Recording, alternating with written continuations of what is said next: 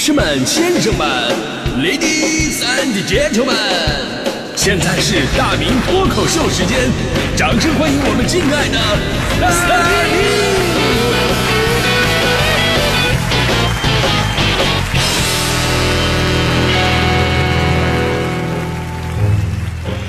明！好，欢迎各位来到今天的大明脱口秀，我是大明。哎，今天咱们说关于社交恐惧症的一个话题，其实我是深有感触，因为，呃，朋友们可能想象不到，就是在节目里边，你看着啊，这个跟大家伙能够自由交流的我，在生活当中，却是个纯纯的社交恐惧症的患者。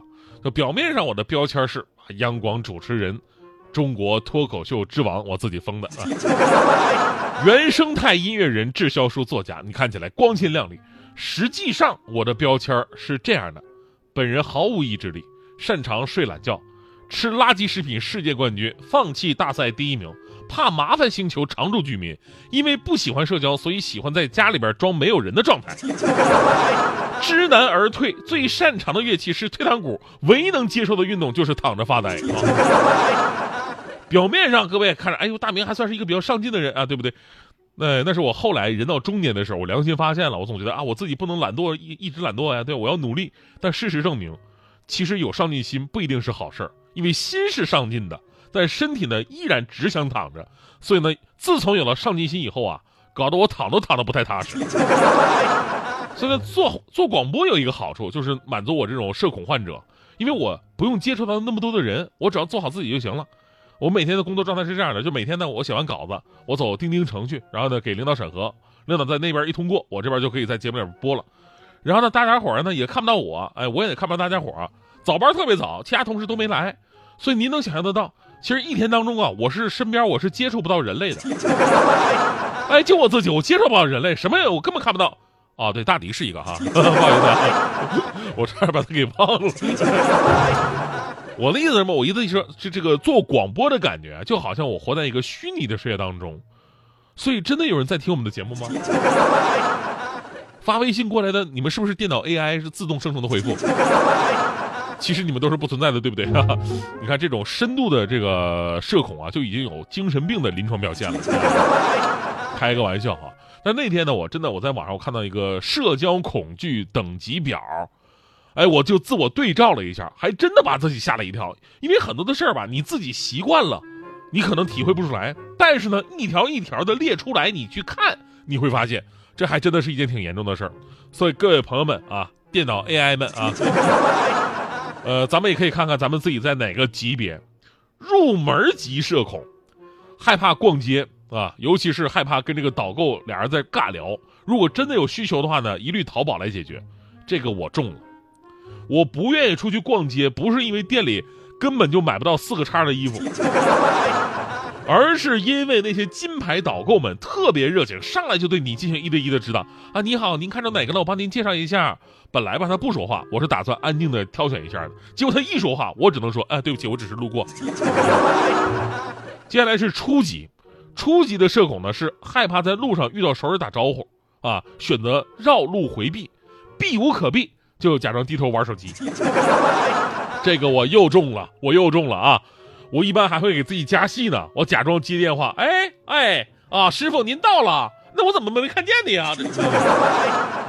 然后终极的社恐表现呢是害怕接打电话，手机常年保持静音状态，这个我又中了，我手机基本就没有用过铃声，连震动都不是，完全静音，能不能接起来电话完全靠这个随缘，你知道吗？而且很多时候吧，我电话来了，哎，我也不想接，我我怎么办？我就等对方挂断，然后微信给他回去。哎，刚才我有事没看到，什么事儿啊？高级的社交恐惧什么呢？害怕一切的问句儿，在吗？睡了吗？方便接电话吗？因为这些问句儿就代表着，只要你搭上茬儿，后边就会有一系列的社交对话。这个我又中了。啊，于是呢，就会出现今天鸣笛小剧场里边出现的一幕嘛。人家问啊，今天晚上有空吗？出来聚聚啊。我说我脚崴了。说了，你什么时候崴的呀？早上听你节目还好好的呢。我说那个什么，我我一会儿崴的。嗯，我我算准了，我出门就崴。这是高级的，而最高级别的究极进化社交恐惧的表现是什么呀？就是害怕肢体接触，会原地直接爆炸。这个我对比了一下，我勉强还好，我没有到这个原地爆炸的程度，但是也差不太多了。比方说，饭店如果人多的话，我绝不排队，哪家没人我去哪家。我也不太喜欢跟别人聚会，啊，哪怕我自己知道这样不好，我也努力改变。甚至我为此我还加入了一个社交恐惧治疗群，群里边都像我这种都是有社恐的人嘛，大家伙儿在这个线上就约好了，有空我们线下做活动，一起相互疗伤。最后都约好时间地点了，结果谁都没去。我们是不是已经没有救了？直到后来我看了这么一条新闻，说在中国呀，社恐人群数量相当的庞大啊，尤其是二十到四十岁左右的年轻人。在光明日报发起的网上调查当中啊，参与投票的两千五百三十二名网友给出了一个惊人的结果：只有六十九个人认为自己是没有社交问题的，而百分之九十七的参与者都存在或多或少的回避甚至是恐惧社交的现象。就看到这个新闻，我是非常欣慰的。原因并不是因为我好多人好像跟我一样，我并不孤单，而是，哦，我才知道原来我还算是青年。当然了。其实社交障碍也是分层次的吧，有社交问题、害怕社交，并不代表就患上了社恐。医学上所说的这个社恐啊，是需要专业临床诊断的。当下咱们这些年轻人的多数社恐啊，都是没有到达这个病态的一种程度，只不过呢，对我们的生活是影响挺大的。你参加饭局聚会，你找不到合适的交流方法，只能躲在角落默默玩手机，降低自己的存在感。啊，见人也不知道怎么打招呼，明明自己很和善，但是给对方留下了很高冷的一个印象。你不敢在公众面前讲话，在餐馆结账的时候呢，也不敢大声的喊服务员。尤其影响比较大的一点，你永远不会主动的去找领导去交流，导致呢，领导不知道你在想什么，然后你也不知道领导在想什么，于是你们俩就变成了这世上最熟悉的陌生人。而这种情况呢，也不只是中国如此，全世界很多国家、欧美国家哪哪哪都一样。你比方说有一个社恐的代名词叫精分嘛，就是精神芬兰人。其实芬兰人很热情，当你有什么呃麻烦呢，或者你需要帮助的时候，人家会第一时间出现，热情的帮助你。但是平时生活当中，芬兰人呢，有种那个社恐的一个现象，排队的时候必须间隔两米以上，你要是近一点，都觉得自己遭到了侵犯啊。芬兰公园很多的凳子设计都是单人设计，而且朝向都不一样，为的就是避免两个人面面相觑的那种尴尬。所以以前有这么一个段子嘛，形容芬兰人民的。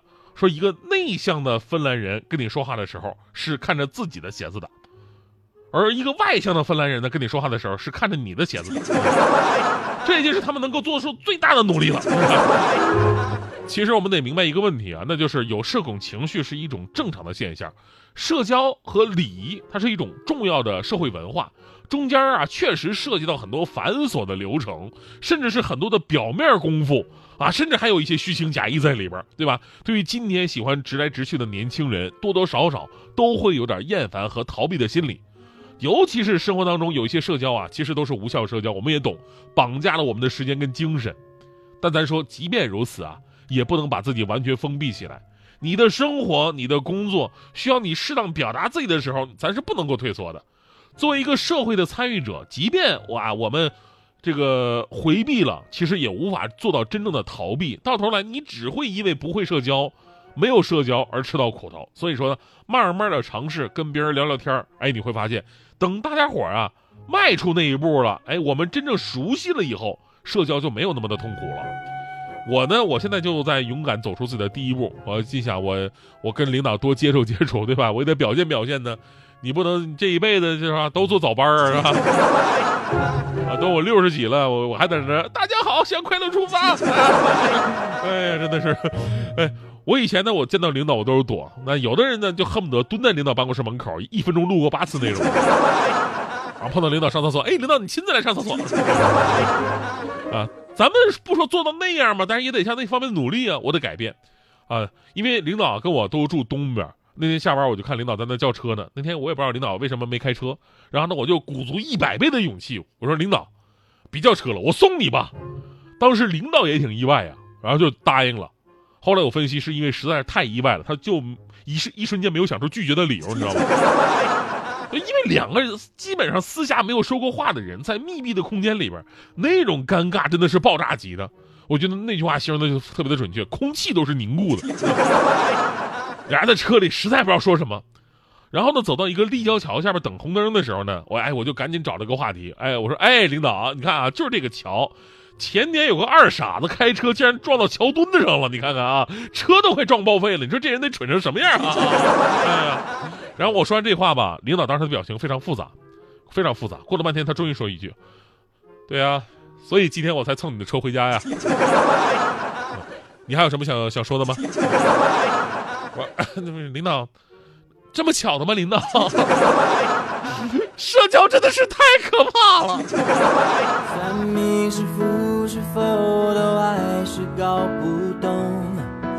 相信谁能算命运的行踪。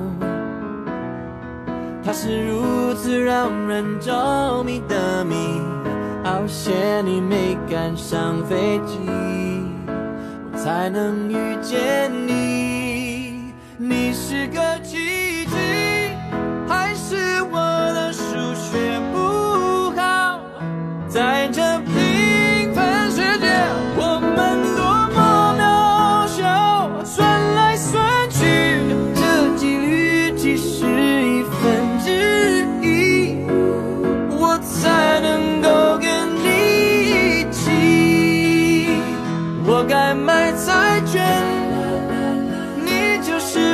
的其实。